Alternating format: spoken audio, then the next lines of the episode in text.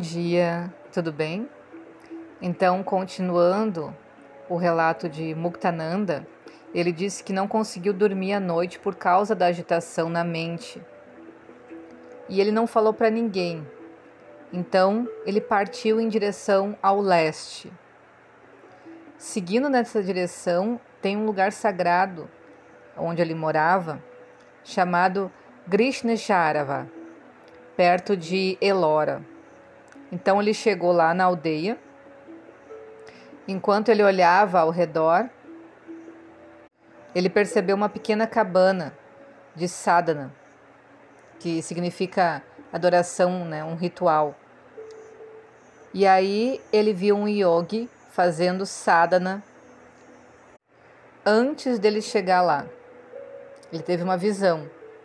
Então ele entrou na cabana, sentou e as pernas dele imediatamente se dobraram em postura de lótus e ele começou a meditar.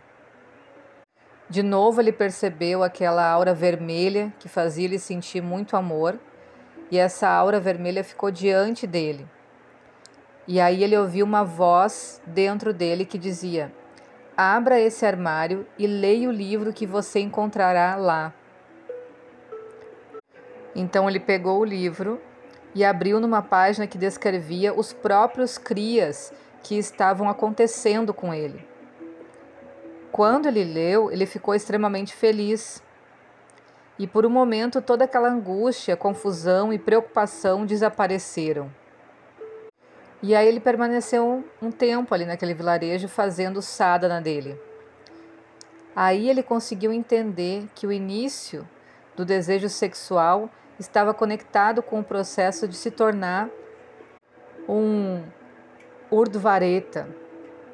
É aquele que obtém o processo de dar Shakti. Quando o chakra Svadhisthana é perfurado, o desejo sexual se torna muito forte, mas isso acontece para que o fluxo do fluido sexual possa ser direcionado para cima e a luxúria do sadaka é destruída para sempre.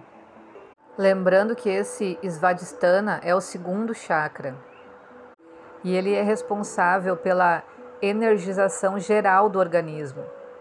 Ele fala do sacro, do baço. Um outro yogi chamado Gopi Krishna descreveu também as suas experiências quando a Kundalini foi despertada espontaneamente sem preparação espiritual ou orientação de um guru. Então, certo dia, ele estava sentado em silêncio e meditação e percebeu uma sensação estranha e agradável abaixo da base da coluna. A sensação ia e vinha, até que, com um rugido como uma cachoeira, um fluxo de luz líquida entrou no cérebro dele através da coluna e ele se tornou totalmente consciente e imerso em um mar de luz. Porém, seguiram-se inquietação e sofrimento, e ao longo dos anos esse Gopi Krishna continuou a experimentar visões de luz e agonias de mente e corpo. Ele escreve sobre uma ocasião que ele viveu dessa forma. O calor aumentava a cada momento, causando uma dor tão insuportável que eu me contorcia e me contorcia de um lado para outro enquanto torrentes de suor frio escorriam pelo meu rosto e membros. Mas ainda assim o calor aumentou e logo parecia que inúmeros alfinetes em brasa percorriam o meu corpo, queimando e formando bolhas nos órgãos e tecidos como faíscas voadoras. Sofrendo a tortura mais insuportável, cerrei as mãos e mordi os lábios para me impedir de pular da cama e chorar a plenos pulmões. As pulsações do meu coração tornaram-se cada vez mais terríveis, adquirindo uma violência tão espasmódica que pensei que deveria parar de bater ou explodir. Carne e sangue não aguentaram tamanha tensão, cedendo a qualquer momento. Era fácil ver que o corpo tentava corajosamente lutar contra o veneno virulento que atravessava os nervos e se derramava no cérebro. Mas a luta foi tão desigual e a fúria soltou-se no meu sistema tão letal que não poderia haver a menor dúvida sobre o resultado. Houve uma perturbação terrível em todos os órgãos, cada um tão alarmante e doloroso que me pergunto como consegui manter o autocontrole sob o ataque. Todo o delicado sistema estava queimando, definhando completamente sobre a explosão de fogo que percorria o interior.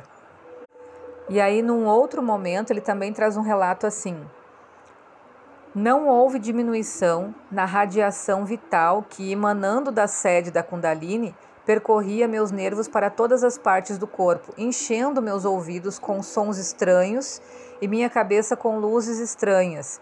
Mas a corrente era agora quente e agradável, em vez de quente e ardente, e acalmava e refrescava as células e tecidos torturados de uma maneira verdadeiramente milagrosa. Sempre que voltava o meu olhar mental para mim mesmo, invariavelmente eu percebia um brilho luminoso dentro e fora. Minha cabeça, em estado de vibração constante, como se um jato de uma substância extremamente sutil e brilhante, subindo pela minha espinha, se espalhasse pelo crânio preenchendo, envolvendo-o com um brilho indescritível. Esse halo brilhante nunca permaneceu constantemente na dimensão ou na intensidade do seu brilho. Ele aumentava e diminuía, clareava e escurecia, ou mudava sua cor de prata para ouro e vice-versa. Quando aumentava de tamanho ou brilho, o estranho ruído em meus ouvidos, agora nunca ausente, ficava mais alto e mais insistente, como se chamasse minha atenção para algo que eu não conseguia entender. O halo nunca ficou estacionário, mas em estado de movimento perpétuo, dançando e saltando, girando e rodopiando, como se fosse composto de inúmeras partículas brilhantes, extremamente sutis, de alguma substância imaterial, subindo e descendo de um lado para o outro combinando-se para apresentar a aparência de um círculo de luz cintilante. E aí, a modo de pesquisa, né?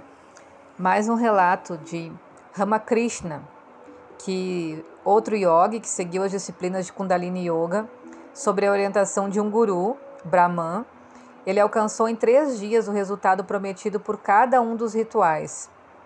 E ele descreveu a sua experiência como um salto um empurrão para cima e um movimento em zigue-zague. Ele percebeu diretamente a ascensão da Kundalini e mais tarde ele descreveu seus, a seus discípulos os vários movimentos que ele sentia parecidos com os de peixe, dos pássaros, dos macacos e assim por diante.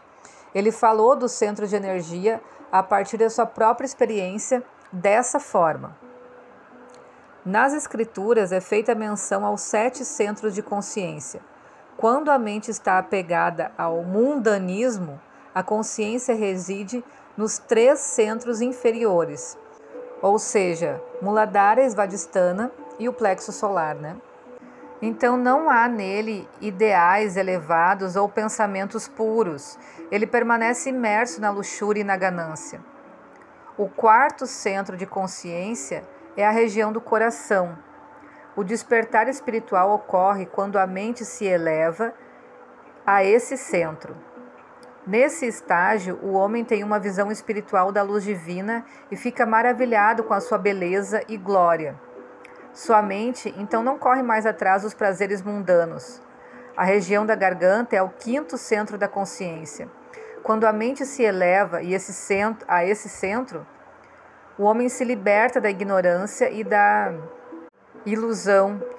Ele então fala apenas sobre assuntos relacionados a Deus e fica impaciente se algum assunto mundano for discutido. Ele evita ouvir sobre assuntos mundanos quando a mente se eleva ao sexto centro entre as sobrancelhas. Então o homem funde-se na consciência divina. Contudo, ainda resta nele a consciência de um ego separado. Ao ver a visão beatífica de Deus, ele enlouquece de alegria e deseja aproximar-se dele e unir-se a ele.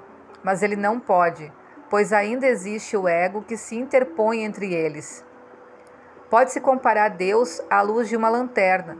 Você parece sentir seu calor, mas embora queira fazê-lo, não pode tocá-lo por causa do vidro que intervém. O centro no cérebro é o sétimo centro. Quando alguém sobe a esse plano, acontece samadhi. Essa é a consciência transcendental, na qual a pessoa realiza sua unidade com Deus. Eu já acompanhei alguns processos assim em atendimentos, uh, na mentoria também do curso Aperfeiçoando Terapeutas, e é realmente magnífico essa sensação. Então, deixo vocês aí com essas reflexões de autoconhecimento, bons estudos, beijo e até mais.